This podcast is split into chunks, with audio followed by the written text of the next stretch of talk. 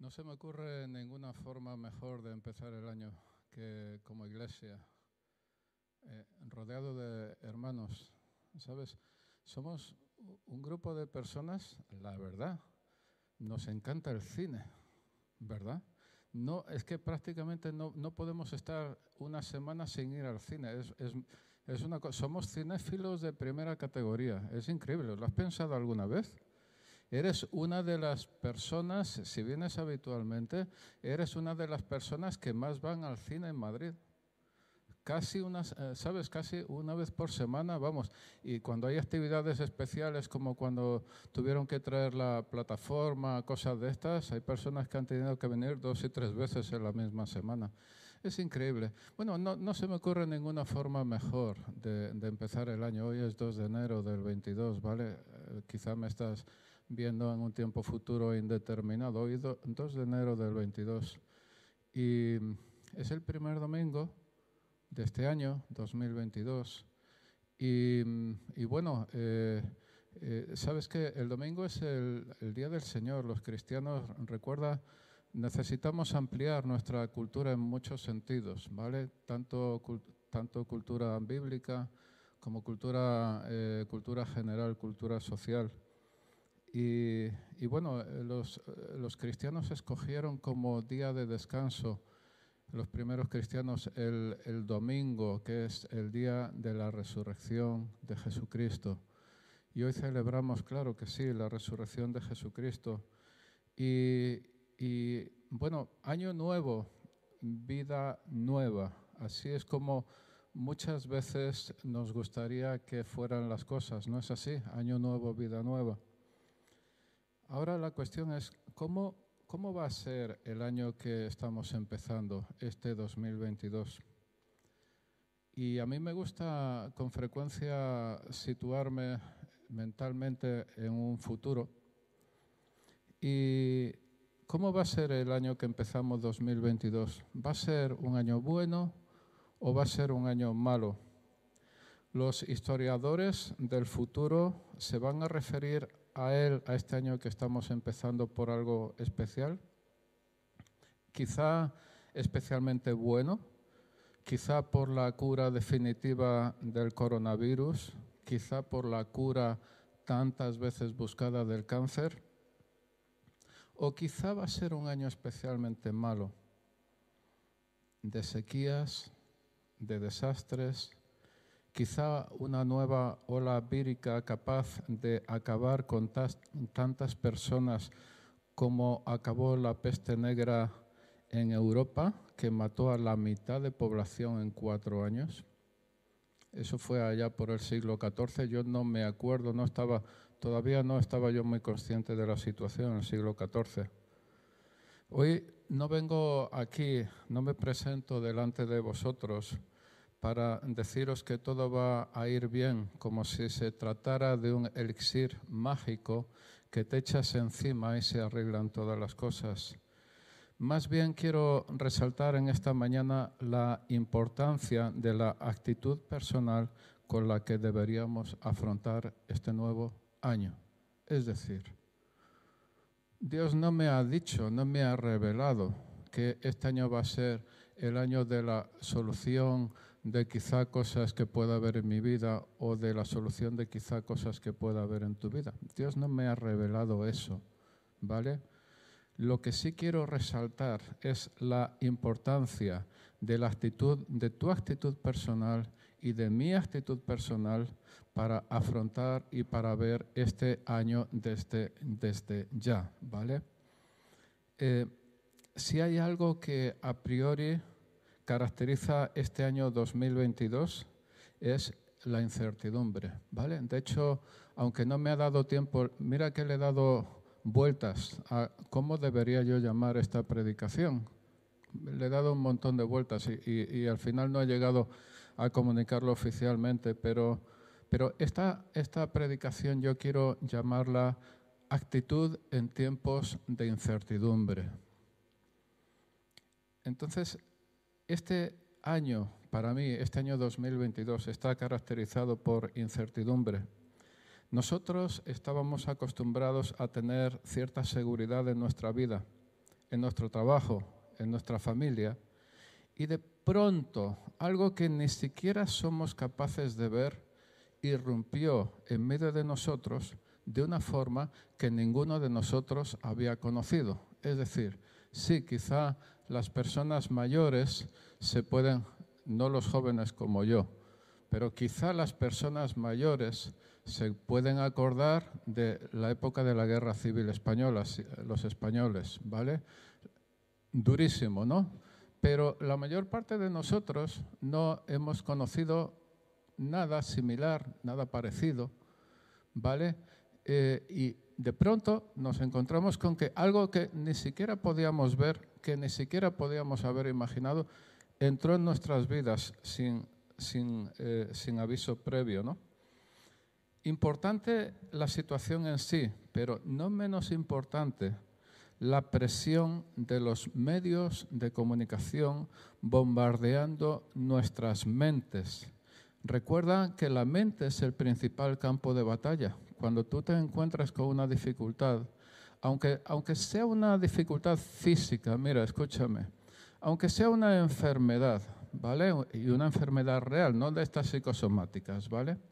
aunque sea una enfermedad real, el principal campo de batalla, y aunque sea una enfermedad física real, está en la mente, ¿vale? Da igual la dificultad que tengas, de la clase que sea, el principal campo de batalla está aquí arriba, ¿vale? Al menos si tienes algo aquí arriba. Hay que, bueno, no, no me voy a meter con esas cosas, ¿vale? Recuerda eso, ¿no? Entonces, no solo el problema en sí, sino el bombardeo continuo de nuestras mentes por los medios de comunicación, día y noche, todos los días, todas las noches, con estadísticas atroces que mostraban la crueldad del enemigo invisible. Realmente los gobiernos no han sabido qué hacer, ni el nuestro ni ningún otro, no han sabido qué hacer. ¿vale? Y en medio de ese tsunami de noticias verdaderas mezcladas con falsas, muchas personas han perdido literalmente el rumbo de sus vidas. Temores reales e imaginarios, angustias, se han entremezclado en una maraña imposible de resolver.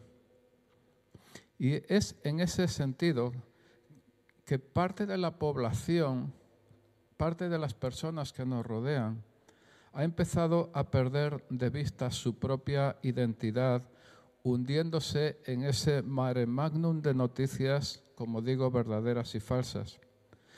Yo quiero recordar hoy una situación en la que Jesús estaba en la barca con sus discípulos y mientras él estaba durmiendo, de pronto se levantó una tempestad que amenazaba con hundir la barca y recuerda también el grito angustioso de los discípulos. Maestro, ¿no te importa que perezcamos? Ese grito angustioso de los discípulos. Maestro, ¿no te importa que perezcamos? Y no es que Jesús, no, no es que, no es que Jesús se hubiera olvidado de los discípulos. Jesús estaba durmiendo como un bendito, literalmente como un bendito, ¿no? Jesús estaba durmiendo y no es que no le importaran los discípulos, no es que no le importara la vida o el futuro o la seguridad de los discípulos. Es que Jesús estaba durmiendo porque estaba tan confiado en los brazos de Dios Padre, porque estaba tan descansando en los brazos de Dios que Jesús podía ir, podía descansar en medio de esa circunstancia. ¿no? En este punto yo quiero resaltar algo importante. ¿no? Algunas personas están tan concentradas en todo eso que está sucediendo a su alrededor que no han entendido lo que está sucediendo en ellas, en su propio interior. Yo quiero repetir esta frase, ¿vale? La he marcado en negrita entonces, como no puedo marcarlo en negrita delante de vosotros, lo voy a repetir. Algunas personas están tan concentradas en lo que está sucediendo a su alrededor que no han entendido lo que está sucediendo en ellas, en su propio interior. Tanta incertidumbre en el ambiente, tanta inseguridad empuja a millones de personas por todo el mundo hacia el aislamiento interno en un temor que echa raíces hasta lo más profundo. Haremos bien en recordar nosotros una y otra vez Filipenses 4, 6 y 7. Filipenses 4, versículos 6 y 7, que dice, por nada estéis afanosos, hermanos, visualizadores, no sabría cómo deciros. La palabra de Dios en Filipenses 4, 6 y 7 dice, por nada estéis afanosos, antes bien, en todo, mediante oración y súplica con acción de gracias, sean dadas a conocer vuestras peticiones delante de Dios. Y la paz de Dios que sobrepasa todo entendimiento, escúchame, y la paz de Dios que sobrepasa todo entendimiento, guardará vuestros corazones y vuestras mentes en Cristo Jesús. El por nada estéis afanosos, también se podría decir, por nada estéis ansiosos. O también se podría decir, no os preocupéis por nada. ¿Cómo quedaría entonces esta primera parte de Filipenses 4:6? No os preocupéis por nada, antes bien, en todo, mediante oración y súplica, con acción de gracias, etcétera, etcétera. ¿Vale? Quiero eh, aquí meter una especie de cuña publicitaria.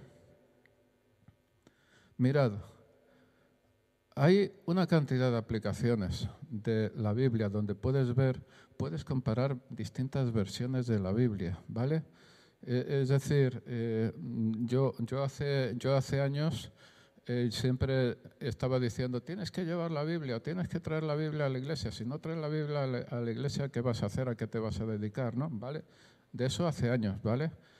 Cuando tenía pantalón corto. Ahora voy de otra manera, ¿vale? Era un chiste. Vale, está bien. Vale, vale. Este lo perdono, pero el otro que sea mejor, ¿eh? Entonces, ahora vas al ordenador, vas al teléfono, puedes comparar directamente distintas versiones de la Biblia y escoges, escoges la que mejor encaja en tu línea de pensamiento, ¿vale? Porque distintos traductores traducirán el mismo mensaje con palabras diferentes y unos nos van a encajar mejor que otros. Por favor, eso es muy importante en nuestro estudio bíblico personal, ¿no? Era, era Efesios, ¿verdad? Pero, ¿y qué dice, por ejemplo, Isaías 49, 16? Dice Isaías 49, 16, he aquí, en las palmas de mis manos te he grabado. Mírate la mano, la que quieras, una de ellas. Dice Dios, en las palmas de mi mano te he grabado. ¿Eres consciente de esto? ¿Sabes? Que Dios, Dios está viendo, ¿sabes? Dios cuando, cuando, cuando extiende la mano, es una imaginación, ¿vale? Cuando extiende la mano, ahí estás tú, tu imagen, tu, tu nombre, tus circunstancias, tu situación. Dios dice, en las palmas de mi mano te he grabado. Qué importante eres para Dios. Qué importante somos para Dios cualquiera de nosotros. Cualquiera, ¿vale? Quien sienta que el desaliento característico de este tiempo le congela el alma, debe tomar una decisión, pero esto no siempre es fácil, ¿no? Podemos ver el ejemplo de los israelitas en un texto muy interesante que con frecuencia pasa inadvertido en la Biblia. Dice en Éxodo 6, 9. Éxodo 6, 9.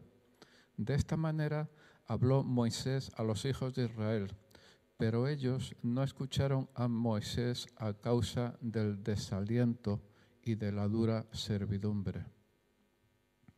Cuando Moisés fue a los israelitas a decirles que había llegado el tiempo para el cumplimiento de la promesa de Dios, de que Dios los iba a sacar del cautiverio, que iba a librarlos de la carga del yugo de la esclavitud en que habían estado tanto tiempo, la escritura, en este versículo que acabamos de leer, dice que los israelitas estaban demasiado desanimados para creer.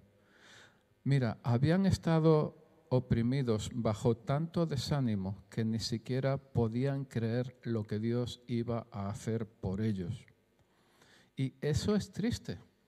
Es triste estar demasiado desanimado para creer, pero eso indica el poder del desánimo, de la falta de ánimo en nuestra propia vida. Es decir, podemos estar tan hundidos que ni siquiera tenemos fe para creer que Dios puede llevarnos a donde tenemos que ir. Fe para afrontar los desafíos de nuestra vida, fe para superar los obstáculos que se pongan delante de nosotros. Ahora, ¿quién sabe que el problema con una carga, algo que uno lleva, no, no, no es solo la carga en sí, sino el tiempo que se lleva o la distancia, ¿no? Por ejemplo, yo hace, hace años hice un tramo del Camino de Santiago. Cuando vas en caminatas de estas de largo recorrido, fueron 100 kilómetros aproximadamente en varios días. Entonces, la recomendación de los expertos, ¿cuál era? La mochila que llevas no debe superar el 10% de tu peso corporal. Parece una tontería, ¿no? Pero claro, cuando llevas una mochila imagínate, imagínate, cuando llevas una, mochila muy pesada, si vas, digamos, eh, a una distancia, eh, si vas a cruzar la calle, pues no es un gran problema. Pero si estás recorriendo 100 kilómetros y llevas una mochila muy pesada, yo recuerdo, iban, dos, eh, iban dos hombres, el grupo en el que íbamos eh, coincidimos en varios lugares con dos, dos hombres, eh, un padre y un hijo, ¿no? El, el, padre, el padre tenía pinta de ser muy fuerte, llevaban una mochila espectacular. El padre yo creo que llevaba ahí una tienda de campaña y todo, y llevaba una mochila espectacular, ¿vale? ¿Sabes qué pasó? Que tuvieron al, eh, al día siguiente de conocerlos o dos días después, tuvieron que alquilar un taxi para llevar, para llevar la carga hasta, hasta el punto de destino. No fueron capaces de llevar esa carga. Porque una carga no es solo el peso, una carga es también distancia o una carga es tiempo. Si compras tú, por ejemplo, una, imagínate que vas al supermercado eh, y, no vas en coche, vas andando, y dices, voy a comprar eh, una caja de leche. Una caja de leche son 6 kilos, dices, son 6 litros, que aproximadamente son 6 kilos. Vamos a suponer el peso de los cartones, vamos a suponer 7 kilos en una bolsa de compra, ¿vale? No, no has ido en coche, vas andando. Y bueno, con esa, con esa, esa bolsa, si tú la llevas para cruzar la calle, pues vale, dices, una bolsa de 7 kilos.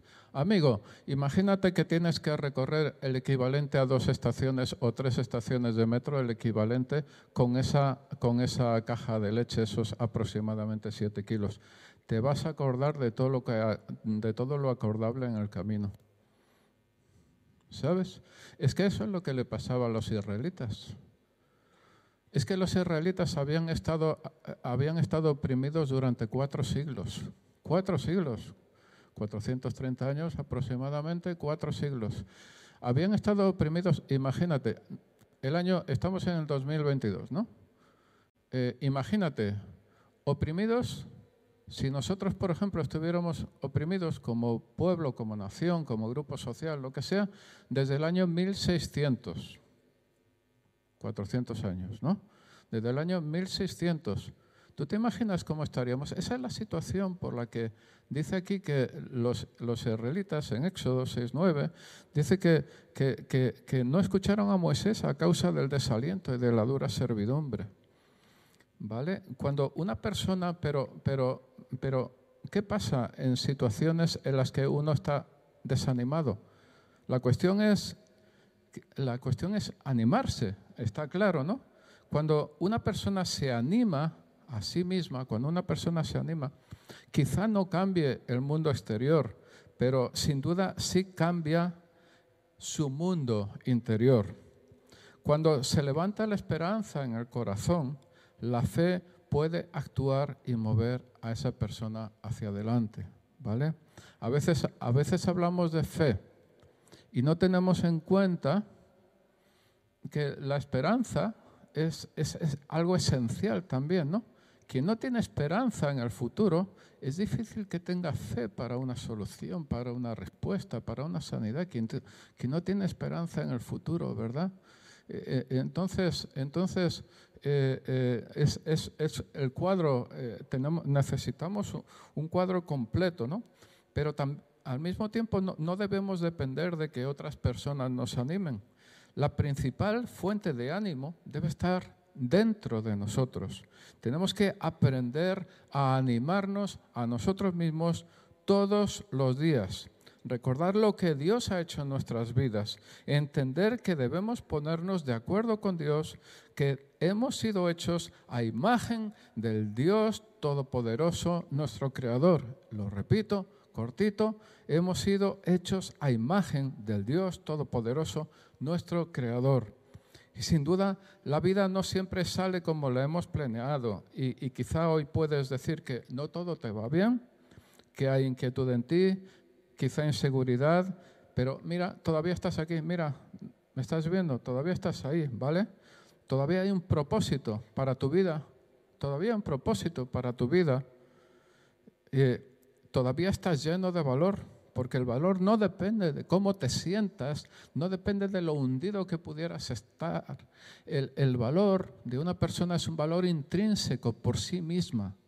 No depende, ni, depende del pecado, ni depende de, de, enfermedad, no depende de nada más que el valor de una persona es un valor intrínseco que Dios ha puesto en cada uno de nosotros por el hecho de habernos creado a su imagen y semejanza, ¿no? Pero no puedes vivir de una forma negativa y esperar tener una vida positiva, ¿no? No puedes obsesionarte con todo lo que no puedes hacer y esperar continuar con fuerza y coraje para hacerlo, ¿vale? A veces, mira, a veces tus mejores amigos no están para animarte, a veces nuestros mejores amigos no están tampoco para animarnos, ¿no? Pero quiero resaltar también un, ejemplo poderoso, ¿no? David se animó a sí mismo en el Señor su Dios. Eh, si tú quieres leer algo que, que, puede bendecir tu vida, entonces estudia, investiga esta semana también Primera de Samuel capítulo 30.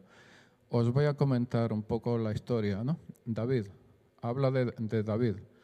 Eh, David en cierto momento quiso, eh, eh, había, había una guerra, David, si, lo, si investigáis su vida, hubo ahí un par de momentos en la que se digamos, se, se, asoció, entre comillas, con enemigos de Israel, ¿vale? Eh, todo temas de supervivencia. Yo creo que, mm, creo que entenderemos las cosas bastante al otro lado de la eternidad. En este lado de la eternidad aún nos quedan un par de detallitos por entender, ¿no? Entonces, David eh, fue a, a, una, digamos, reunión de príncipes filisteos que iban a luchar contra Israel, pero Dios le libró. Y los príncipes filisteos dijeron, a un israelita que va a luchar contra Israel no nos lo, no, no, no lo creemos. Así que se libró de eso, gracias a Dios. Pero cuando volvió a la ciudad, se llama Siklag, cuando volvió a la ciudad en la que estaban él y sus hombres, aproximadamente 600 hombres, se encontró con que la ciudad había sido asaltada, incendiada por los amalecitas, enemigos de Israel también, y que se habían llevado a sus mujeres, se habían llevado a sus hijos, se habían llevado todo lo que tenían los, eh, todo lo que tenían los, los hombres de David en, su, en esa ciudad, ¿vale? Y ese es el contexto en el que estamos. En el versículo 6, en 1 Samuel 30, versículo 6, se dice que David se angustió mucho por la gente que habló de apedrearlo, porque todos estaban amargados por sus hijos e hijas, ¿vale? ¿Te imaginas la situación, no? Vuelven a casa, pero realmente la ciudad incendiada, no hay nadie, se han llevado eh, todo lo que tenían, es poco decir todo lo que tenían, ¿no? Se han llevado a sus familias, ¿vale? La cuestión está en que David, que estaba angustiado, dice 1 Samuel 36 que, que David se fortaleció en el Señor su Dios. Es decir, se animó. La Biblia dice se fortaleció, pero podríamos interpretar también se animó, se esforzó, se alentó a sí mismo en el Señor su Dios. Y quiero recalcar también aquí una cosa, es que se le llama el Señor su Dios. ¿Vale?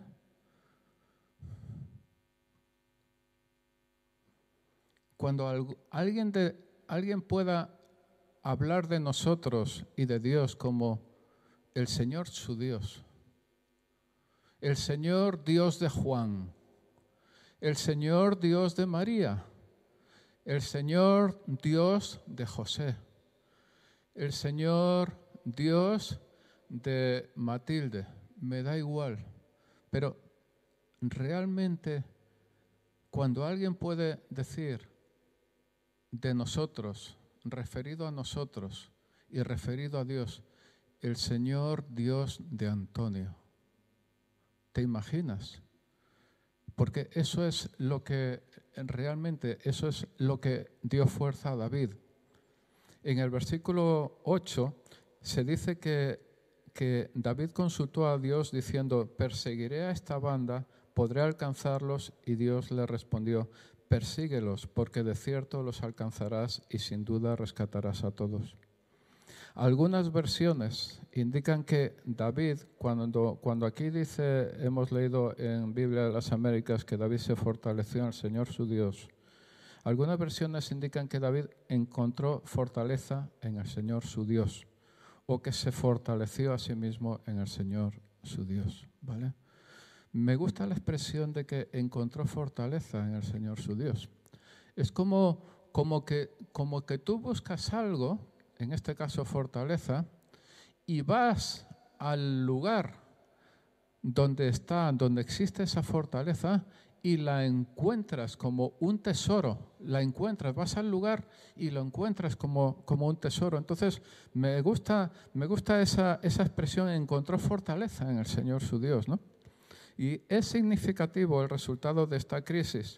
David no, no solo recuperó aquello que le había sido robado y también a sus mujeres y sus hijos, sino que, como se afirma en el versículo 20, tomó también todas las ovejas y el ganado de los amalecitas. Es magnífico. Es, me hizo pensar en Job. Eh, eh, Job, eh, ¿sabéis, ¿sabéis la, la, situación de Job? ¿no? Que perdió todo lo que tenía, perdió a sus hijos, y, el diablo le mantuvo allá a su mujer tal como, tal como, tal como era la mujer, porque, porque hay un punto donde, donde la mujer de Job le dice a Job, maldice a Dios y muérete. Impresionante, ¿no? Maldice a Dios y muérete, madre mía, ¿no? Pero la cuestión está en que Dios restauró a Job el doble de aquello que había tenido anteriormente, ¿no? Pues David, David, estamos hablando de como, hemos dicho el título, actitud en tiempos de incertidumbre, ¿vale? Pues David no solo recuperó aquello que le había sido robado, sino que David recuperó mucho más. Todo el ganado que tenían los amalecitas, todo lo que tenía esa gente, ¿no? La Biblia dice que tu vida, mi vida, y desde luego este año que comienza, 2022, puede ser un tiempo de dificultades. Eso es lo que dice la Biblia, ¿vale? A veces no se trata de las cosas que se ven, sino de las que no se ven, las que te pueden golpear desde un lugar que no imaginas y de una forma que parece que no vas a poder superar. Y esa es la situación que enfrentó David. Eh, él tenía junto a sí a 600 guerreros poderosos que iban ganando cada batalla que enfrentaban en cada lugar. Durante meses ellos habían ido conquistando ciudades y, habían ido ampliando su territorio. Y al final de ese tiempo, ellos, esos soldados, 600, estaban deseando llegar a casa y ver a sus familias, a sus esposas, a sus hijos, todo aquello por lo que ellos habían estado luchando y descansar.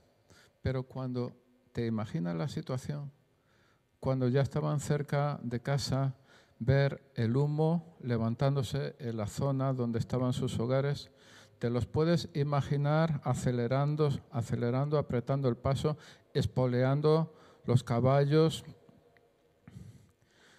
y para llegar cuanto antes y cuando llegaron a encontrar su propia ciudad quemada, humo, destrucción, cenizas, mientras los israelitas habían estado fuera peleando en uno y otro lugar, los amalecitas habían atacado su propia casa. Los, israelitas no habían visto al enemigo atacar sus casas. No habían visto al enemigo atacar sus familias y cuando se dieron cuenta se encontraron en esa situación. Hijos secuestrados, hijos esclavizados por los amalecitas, las mujeres habían sido tomadas cautivas. La Biblia dice que las mujeres de David ya no estaban, sus hijos ya no estaban, todos esos hombres, poderosos guerreros, habían perdido sus casas y a sus familias y la pregunta para ellos surgió de forma inmediata. ¿Cómo podían haber estado ganando batallas fuera y haber perdido al mismo tiempo todo lo que verdaderamente les importaba? Yo creo que hay personas que me están escuchando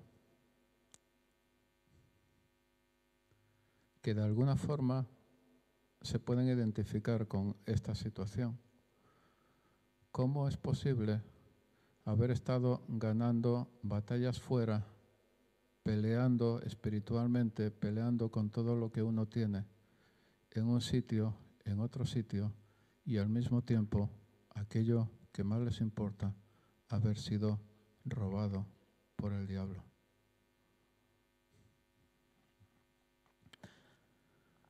Quizá algunos de los que estáis aquí entendáis mejor que otros de qué estoy hablando. Se te presentan al mismo tiempo dos opciones, una similar a un milagro y otra similar a un error. Es el caso de Abraham y Sara, recordáis, ¿no? Dos opciones, dos opciones. Una un error, otra un milagro. ¿Vale? Y después tuvieron primero tuvieron a Ismael un error, después tuvieron a Isaac un milagro. Y quizá a algunos de nosotros nos ha pasado lo mismo. Quizá no puedes entender, quizá alguno, alguien, no puede entender por qué te va tan bien en un área de la vida y por qué te va tan mal en otra área de la vida, ¿no? Y así es como se encontró David, abrumado porque no había visto venir el problema. Apenas hace un par de años nuestro mundo nos parecía mucho más estable. Estábamos ocupados en muchas cosas y la economía prometía mucho hace un par de años. De pronto esa sensación de inseguridad fuerte que toca el núcleo de muchas personas y en varias ocasiones parecía que todo iba a volver a ser como antes y empezando este nuevo año, si hay una palabra que puede expresar el futuro es incertidumbre. ¿Por qué digo esto una y otra vez? Lo digo porque, porque quiero, quiero prevenir el cansancio. Lo digo porque quiero prevenir el hastío o quiero luchar contra el cansancio. Lo digo porque quiero luchar contra el hastío. Otra vez, otra vez, otra vez, esto que hablan de olas, otra vez, sí, pero, ah, mira, amigo, David se fortaleció en Dios, ¿vale? En su Dios. Más de dos millones de personas toman eh, en España, en España, ¿vale? Más de dos millones de personas toman a diario ansiolíticos. Las mujeres duplican el número de hombres en el consumo de psicofármacos. En 2020, se suicidaron casi 4.000 personas en España. Y suicidios oficiales, ¿vale? Eh, a saber, los no oficiales, ¿no? Es decir, una media de 11 personas al día. Es decir, una persona cada dos horas y cuarto. Se suicidan tres veces más hombres que mujeres. Por eso necesitamos un grupo fuerte de hombres en la iglesia, ¿vale? ¿Habéis visto ahí? Esto también es una cuña publicitaria. ¿Habéis visto ahí que hay un día en el ayuno en el, que los hombres cogemos 24 horas, ¿vale? Por turnos. Necesitamos que los hombres, necesitamos que los hombres de esta iglesia, pero necesitamos que los hombres realmente se espabilen espiritualmente o que nos espabilemos espiritualmente, ¿no? Personas que en cierto momento de sus vidas estaban como tú y como yo, enredadas en las mil cosas de la vida y de pronto, sin saber cómo, esa gente se encontró su casa quemada hasta los cimientos y no fueron capaces de superarlo. En este punto de la historia yo recuerdo, estamos hablando de estadísticas de suicidio, yo recuerdo hace muchos años, hace muchos años yo estaba en otra iglesia, ¿vale? Yo no he nacido en esta iglesia, yo he nacido antes. Me pasaron una llamada de teléfono. Teníamos una, una, un servicio de consejería por teléfono, ¿vale? Entonces, Mm, de alguna forma, ¿sabes aquel presidente que dijo, aquel presidente de, Estados Unidos que dijo, oye, que eh, la traducción más o menos, oye, que, que, esto acaba aquí, que el pavo literalmente la forma de hablar, esto acaba aquí y de aquí no puede salir, no, no, no puede avanzar. Bueno, eh, me pasaron una, alguien estaba hablando con una persona, mm, parecía que la situación no era muy, muy, eh, muy fácil, me pasaron una llamada y una mujer, una mujer me dice, oye, pero ¿qué le habéis dicho a mi hermana? Digo, no sé, que no, yo ni sabía quién era su hermana, ni nada, ni quién era la mujer con la que hablaba. Dice, es que mi hermana se ha suicidado. Digo, pues yo que no, no, sé, no sé absolutamente nada de que, de que lo siento. ¿Qué le habéis dicho a mi hermana? Yo ni, ni, saber con quién había hablado esa persona, lo que sea. Esa, eh, la, la, cuestión, según fui entendiendo en el hilo de la conversación, es que, es que la, la hermana había debido dejar una nota diciendo que había, después de hablar con nosotros, imagínate, con nuestro servicio de consejería, con alguien que yo no sabía quién era, ni nada, ni lo que le había dicho, ni la línea de la conversación, ni nada, pues que había encontrado ya un motivo, que ya había encontrado la felicidad. Y eso como nota de suicidio y se acabó la historia, ¿no? Entonces, entonces es, es una, quizás una forma mal entendida de, de cómo me acuerdo de aquello, yo creo que nunca jamás en mi vida se me va a volver a olvidar, claro. Entonces, una forma mal entendida de, qué es lo que Dios, de qué es lo que Dios puede hacer, de qué es lo que Dios hace en una persona, ¿no? David se angustió mucho porque los hombres de guerra estaban hablando de apedrearlo.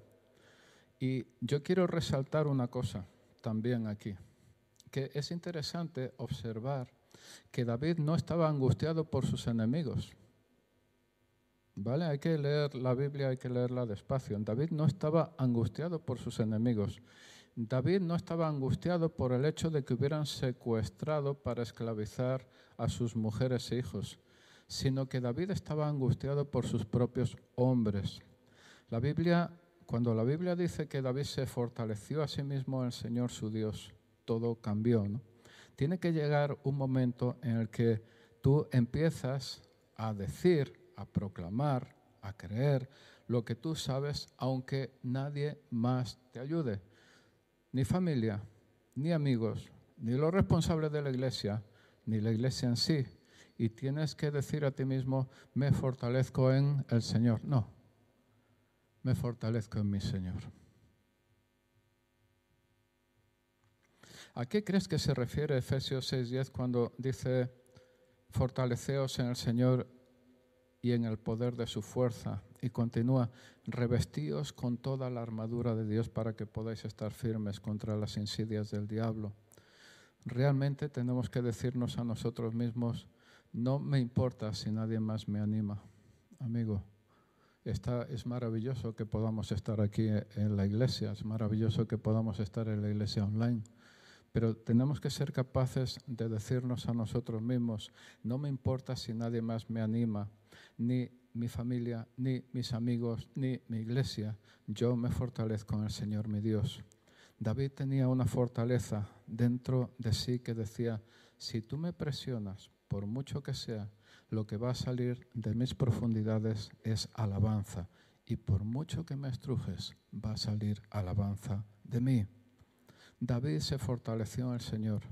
Si has perdido tu trabajo, fortalécete en el Señor. Si no tienes a nadie que te anime, fortalécete en el Señor. Y algunas cosas, tres cosas breves para hacer, para, que hacer para animarnos a nosotros mismos. En primer lugar, recuerda pasadas victorias. ¿Recuerdas a David? David no tenía a nadie que, que lo animara porque sus hombres querían apedrearlo. Y él pensó, me voy a fortalecer a mí mismo, no en mis circunstancias, sino en el Señor mi Dios. Él podía recordar, David podía recordar cuando fue llamado siendo pastor, ¿lo recordáis? La historia de David, cómo Dios le dio habilidad para matar al león y el oso que querían, que querían llevarse sus ovejas, cómo se enfrentó y venció al gigante Goliat sin ningún tipo de entrenamiento militar, sino con una onda y algunas piedras. Cómo posteriormente fue capaz de comandar un ejército y si recuerdas el Salmo 144.1, bendito sea el Señor mi roca, que adiestra mis manos para la guerra y mis dedos para la batalla. En segundo lugar, recuerda que estás bajo la protección divina. Recuerda pasadas victorias, recuerda que estás bajo la protección divina. Ángeles, hay ángeles alrededor de ti, guardándote, protegiéndote. Muchos, muchos, quizá muchos de nosotros recordamos alguna situación en la que Dios nos ha protegido milagrosamente y también algunos de los nuestros. Recordar cosas. Yo, mira, y yo estaba pensando entre las muchas cosas que Dios ha hecho por mí. Yo recuerdo una vez, estábamos en la playa de vacaciones como familia, ¿vale? Y nosotros era aproximadamente mediodía a la hora de preparar la comida. Y teníamos, eh, estábamos en un piso, pues por lo menos piso quinto, sexto, en un apartamento. Abajo estaba la piscina, era un, bloque de apartamentos como hay tantos en, en zonas de playa, y estaba abajo la piscina. Entonces Maribel y yo nos subimos porque era aproximadamente la hora de preparar la comida y quedaron los chicos, nuestros, nuestros hijos, los tres, quedaron en la piscina, abajo, simplemente, bueno, en la piscina, alrededor de la piscina, por allí.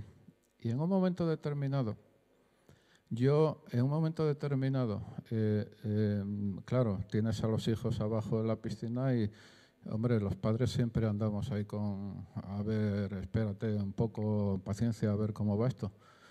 En un momento determinado yo me asomo a la barandilla del, del, del, apartamento y lo que vi es mis dos hijos mayores jugando uno con el otro en la piscina. Mi hija menor, mi hija menor estaba flotando en el agua estaba moviendo, estaba moviendo las manos, la cabeza estaba completamente dentro del agua, moviéndola, es decir, estaba, estaba dentro, estaba arriba, estaba simplemente estaba moviendo las manos y ya está, pero la cabeza totalmente dentro del agua. Mira, el grito que le di a mis hijos desde arriba, como dice la canción, se debió de oír de Algeciras a Estambul. ¿sabes? Llamé, llamé inmediatamente a Dani, a, mi hijo desde arriba, a grito pelado, como te puedes imaginar, ¿vale? Para intentar llamar su atención de que su hermana estaba en el agua con la cabeza totalmente sumergida. Su hermana menor estaba en el agua con la cabeza totalmente sumergida. ¿Vale?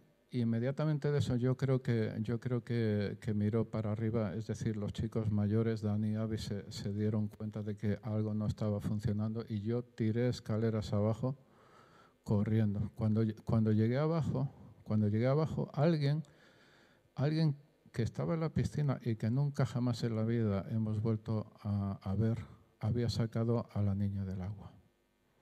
Gracias a Dios. ¿Sabes que tenía un, Sara tenía un muñeco que se llamaba eh, eh, Pepito, recuerdo perfectamente. La conclusión a la que llegamos es que, es que por algún motivo el muñeco había caído al agua y la niña de forma inmediata, de forma instintiva, pues se tiró a por, a el muñeco. Tenemos que recordar las bendiciones de Dios, amigos. Tenemos que recordar los milagros que Dios ha hecho por nosotros. Maribel se puso la vacuna contra la rubeola e inmediatamente, mm, quizá días después o alguna semana después, quedó embarazada. Los médicos, planteando la situación a los médicos, eh, eh, los médicos no simplemente llegaron a, decirle a Maribel, bueno, es que nadie sabe cómo va a nacer su hijo, la rubeola si sabes, eh, puede, puede originar fácilmente que un niño nazca con, con problemas eh, físicos mm, indeterminados de la clase que sea, ¿sabes? Entonces, en aquel tiempo, en aquel tiempo se estaba abriendo la, la, opción del aborto, se estaba en España en aquel tiempo se estaba abriendo poco a poco la opción del aborto. Nada tan claro y tan evidente y tan horroroso como lo que tenemos en este momento pero ya los médicos hasta empezaron a abrir una puerta hacia eso. Pero ¿sabes qué pasa? Que Dios nos ayudó a mantenernos firmes.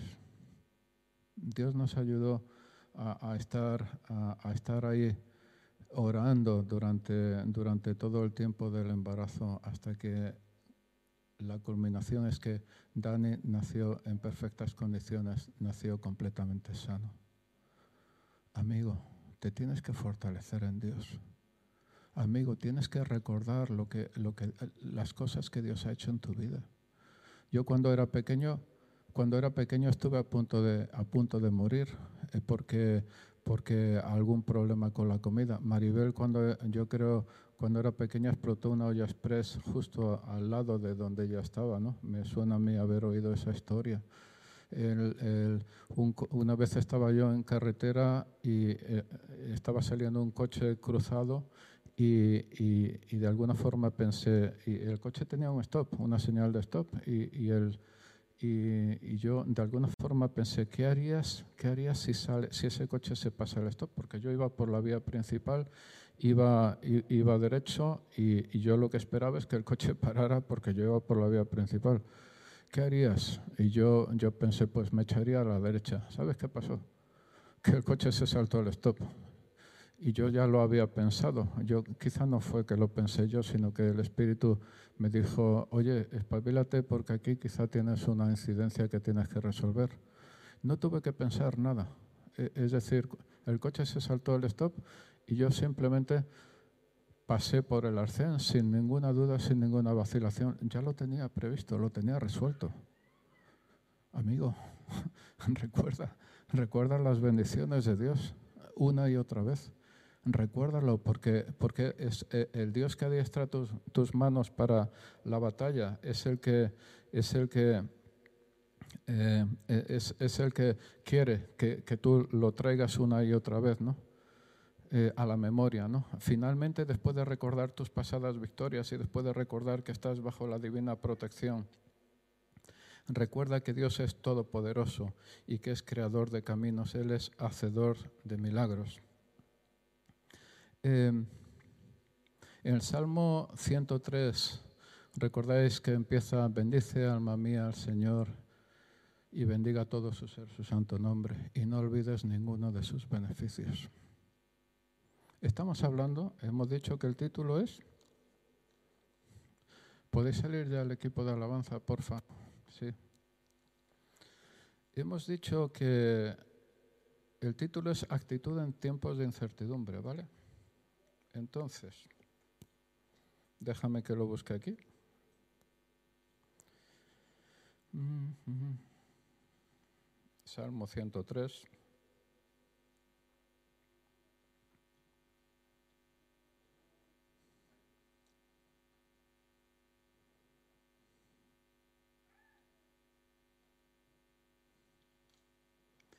Bendice alma mía al Señor y todo mi ser a su santo nombre. Bendice alma mía al Señor, no te olvides de sus favores. Él perdona todos tus pecados, Él sana todos tus males, Él libra tu vida de la fosa, te corona de amor y de ternura, colma de bienes tu existencia y tú te rejuveneces como un águila. Entonces necesitamos saber cómo va a ser 2022 dentro de seis meses. ¿Nos va a comer el coco? ¿Cómo va a ser? ¿Va a ser un año excelentísimo o un año malísimo? ¿Vamos a perder el sueño por eso? ¿Por cómo va a ser? Quizá lo vamos a perder, quizá nos va a causar dificultades.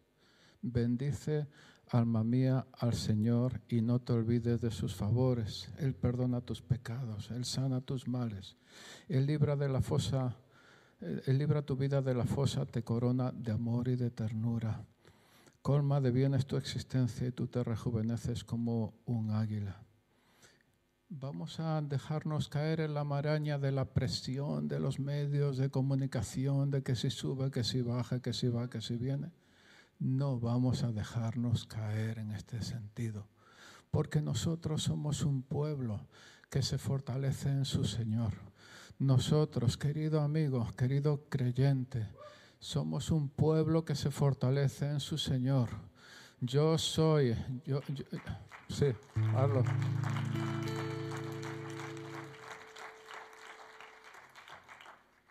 Yo quiero que de mí puedan hablar de esa misma manera. Antonio se fortalece en su Señor. Antonio se sigue fortaleciendo en su Señor. Y eso me libera. Me libera de temores, me libera de angustias, me libera de dudas. No estoy haciendo, no estoy haciendo profecías gratuitas, de decir, no te preocupes hermano, que esto va a ir como una moto y que dentro de seis meses todo se habrá acabado. No necesito decir eso. Te estoy dotando de las herramientas, de los medios para que tú mismo te fortalezcas en el Señor. Eh, perdón, para que tú mismo te fortalezcas en tu Señor, en tu Señor, el Rey de Reyes y el Señor de Señores. ¿Vale? Bien. Vamos a, quiero pedir que nos pongamos en pie. Y hoy, por, por las circunstancias en las que en las que estamos, ¿vale? No vamos a decir que salgan personas a orar delante ni nada de esto. De hecho, habéis visto que, que no hay librería, que tampoco en la mesa de, de, bienvenida hay materiales, ¿vale? Porque queremos hacer las cosas eh, lo mejor posible para todos nosotros, ¿vale? Pero eso no quiere decir que el hecho de que no oremos aquí delante no quiere decir que no haya una cantidad indeterminada de personas que necesitan oración en la sala o quizá oración en, internet, ¿vale? Por lo tanto, lo que yo quiero ahora mismo es una actitud de oración, ¿vale? Puede ser algo así, así, así instrumental de momento, ¿vale?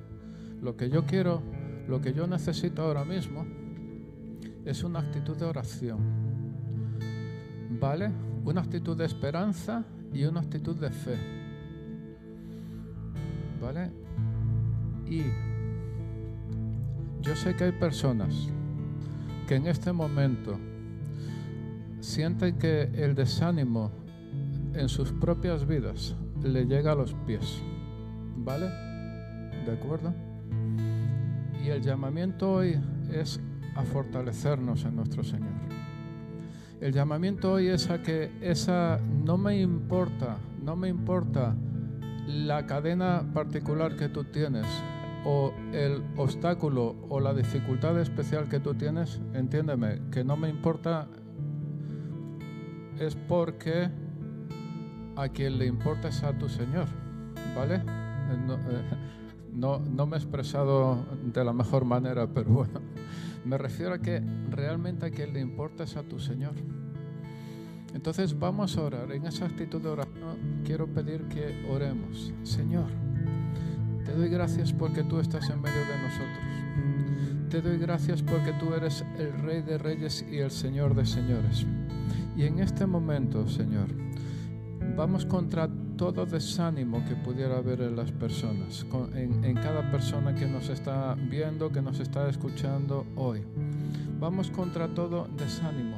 y Padre, vamos también contra toda confusión producto de, noticias, producto de la presión de los medios de comunicación.